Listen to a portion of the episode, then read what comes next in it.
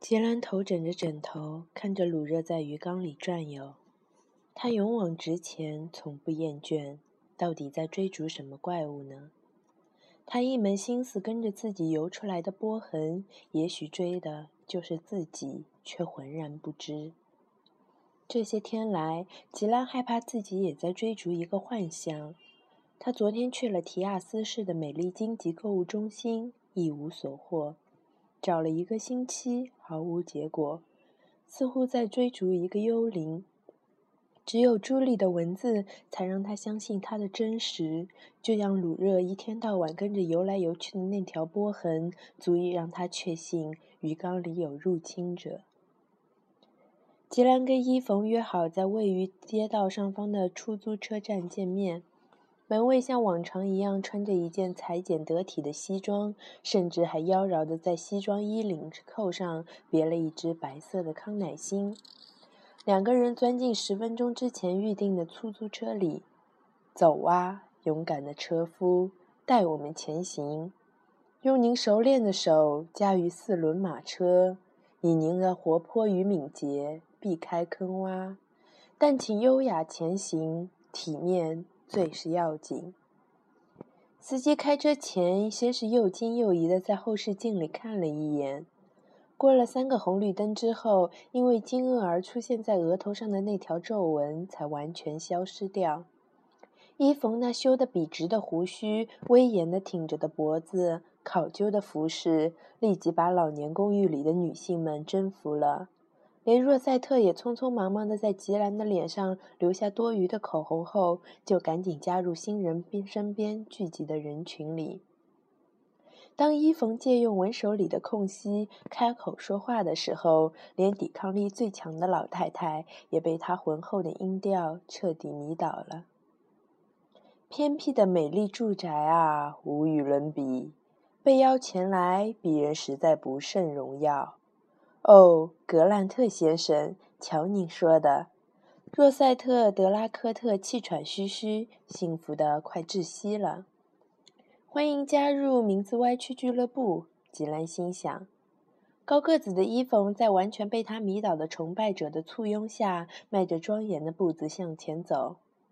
年轻人跟着长长的队伍，面带微笑，对大家分配给他的跟班的角色很是满意。伊冯的声音在大厅里响起，让排列在门口的两队无精打采的人一阵哆嗦。天哪，好一个宽敞雄伟的大堂！从来未有大门如此接近苍穹。幸福的居者，珍惜你们的运道，在如此美丽的地方跳完舞蹈。吉兰起初还害怕住在这里的人一向稀里糊涂的脑袋里突然听到这么大的声音会引起脑溢血或心肌梗死。然而谁也没有反驳伊冯。年轻人还是不相信这些流着口水、垫着尿片的可怜人还有能力去庆幸在这么漂亮的地方结束舞蹈。几个胆子比较大的老太太执意要带新来的伊冯参观他们的房间。伊冯在楼上转了一圈后，用两句诗简要的评价道：“公寓房间与寄宿者如出一辙，有些破旧不堪，有些玲珑可爱。”虽然为了押韵，他有时用词极端，不能完全反映事实的真相，但是吉兰不得不承认，他对这个地方以及住在这个地方人的描述再精确不过了。莫尼克荣幸地把伊冯介绍给大家，先是把他的名字改成伊万·吉尔贝，然后改成约翰·格鲁贝，最后变成他似乎很满意的滑稽的维农潘德。可怜的伊冯眼睁睁地看着自己的姓名被德拉科特简洁如此虐待，不觉丢了些高傲的气势。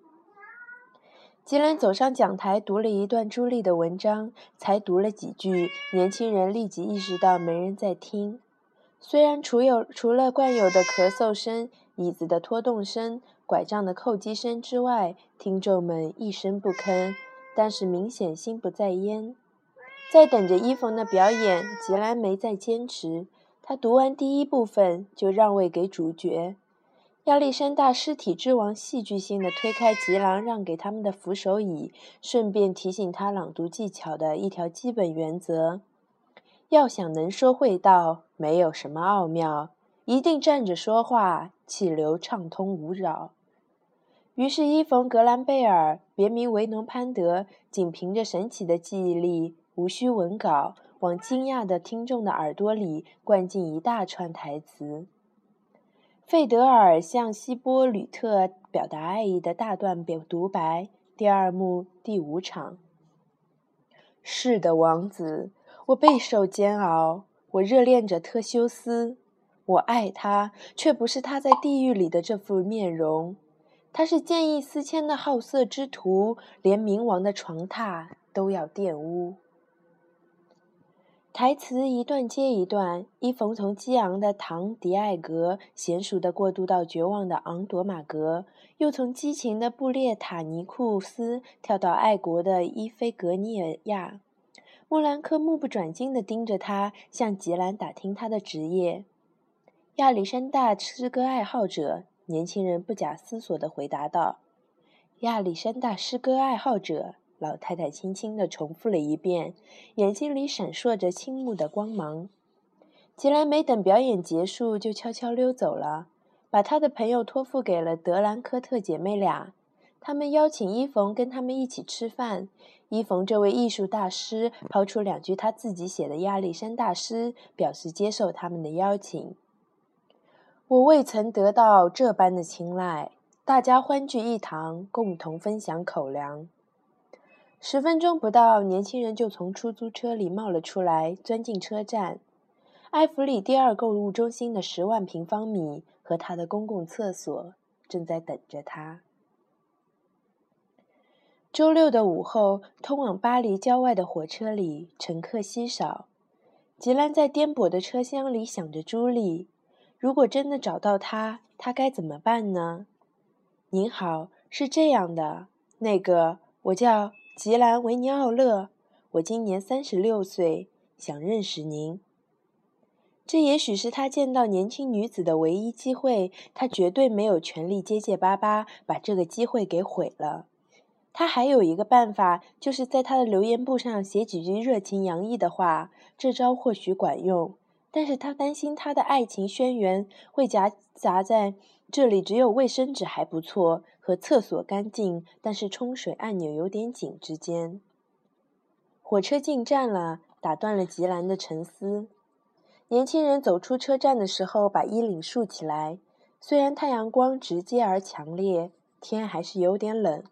购物中心的屋顶上竖着金属塔。一只标着购物中心名字的大气球在塔里飘来飘去，这金属塔犹如架在城市里的灯塔，在召唤着他。刚跨进购物中心的门，一路快奔而来的年轻人就放慢脚步。他内心希望让这一刻延续下去，推迟面对现实的时间，也许他的希望会再次破灭。他东逛西逛，沿着主要街通道往上走。毫不在意身边攒动的人群，他想象着朱莉每天清晨都独自走在这条通道上，她的脚步声在空荡荡的巨大的购物中心回响。他正想着的时候，从川流不息的人群的嗡嗡声和挂在天花板上的高音喇叭里淌下来的音乐声背后，突然冒出那特别的声音。在他离他两步远的地方，有一个高大的喷泉。喷泉中心聚集着四条鲶鱼，嘴里正不断地喷出直直的水柱。他不禁欣喜若狂，但立即下平静下来。理智提醒他，在所有像样的购物中心都会有一个喷泉，就像旋转木马、卖华夫饼的摊位、中央扶手梯一样，是必不可缺的。但是他没有理会这扫兴的念头，按耐不住心中的喜悦。喷泉就在三条通道交汇的地方，跟朱莉描写的一模一样。往右还是往左呢？一个女人带着一个小女孩向右小跑，并叫小女孩忍着点，快到了。吉兰便跟着他们，顺便向有些浑浊的水里扔了一枚又大又漂亮的两欧元的硬币，以求好运。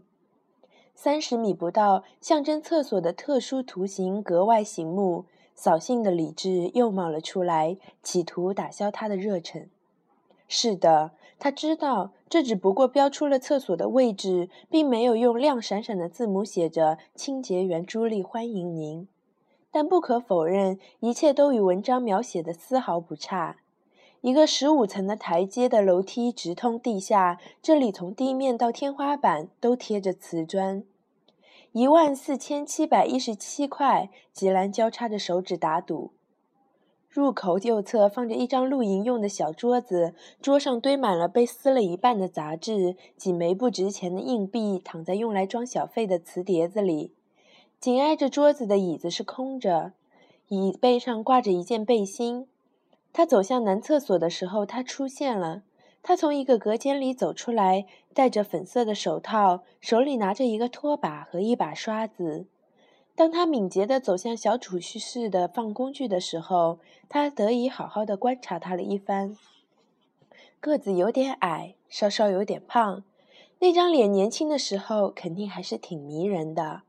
头发往后梳成了一个紧紧的发髻，灰白的颜色挺好看的。吉汉兰最后看了一眼这个刚刚让他幻想破灭的女人，钻进了八号隔间。他跌坐在马桶圈上，用双手抱着头。他敢打赌，不久前那个十点钟的胖子的屁股还坐在上面。他这次抱了很大的希望，差一点气恼地哭起来。撒尿不是游戏，要跟那些小毛孩子说多少遍？这句话硬邦邦地撞在贴了瓷砖的壁板上。撒尿不是游戏。阿语语录第五条，朱莉最喜欢的那条。另一个更加柔和的声音又把这句话说了一遍。虽然四周充斥着抽水马桶、水龙头、干手器的杂音，吉兰还是能够辨认出这是他从来没听过的最美丽的声音。撒尿不是游戏，反过来也一样。对不起，阿姨，我回来晚了。但你晓得，若曦给我剪头发就是这样的：剪头发半个小时，聊天倒是要聊一个小时。吉兰从隔间走出来，慢慢走到洗手池边，打开水龙头，往手心喷了点肥皂液，揉搓到起到泡沫。他的身体似乎不再属于他。镜子里看到的那个人正在做梦。他不敢扭头看他身右边的那个身影，刚好在他视线之外。他将手上的泡沫冲了满满一手水池，匆匆地沥干手，深深地吸了一口气，向出口走去。朱莉已经坐在椅子上，微微低着头，正在记事本上写着什么，字体浑圆。吉兰从他前倾的脸上只看到一个直挺的鼻子，有些微圆的面颊，稍稍突出的丰满的嘴唇，眼睛被浓密的睫毛盖住，看不清楚。他用空闲的那只手挠挠裸露的后颈，手指短而细。他的头发有着蜂蜜的颜色，山里那种深颜色的、有着光泽的蜂蜜。他突然抬起头，嘴里咬着圆珠笔的头，看了一眼对面的墙，又埋头写着他的散文。总该给点小费吧？他走出去的时候，他在背后扔出的这句讥讽，刺痛了他的心。他来购物中心时带在身上唯一的硬币，已经在喷泉圆池子四十厘米深的水下躺了快十分钟了。现在他的脑子里只想着一件事：朱莉不是漂亮，而是妙不可言。外面的高音喇叭正在大播片头音乐，宣告春天的到来。三月二十号，而且是星期二。吉兰笑了，他很快就知道下一步。该怎么办了？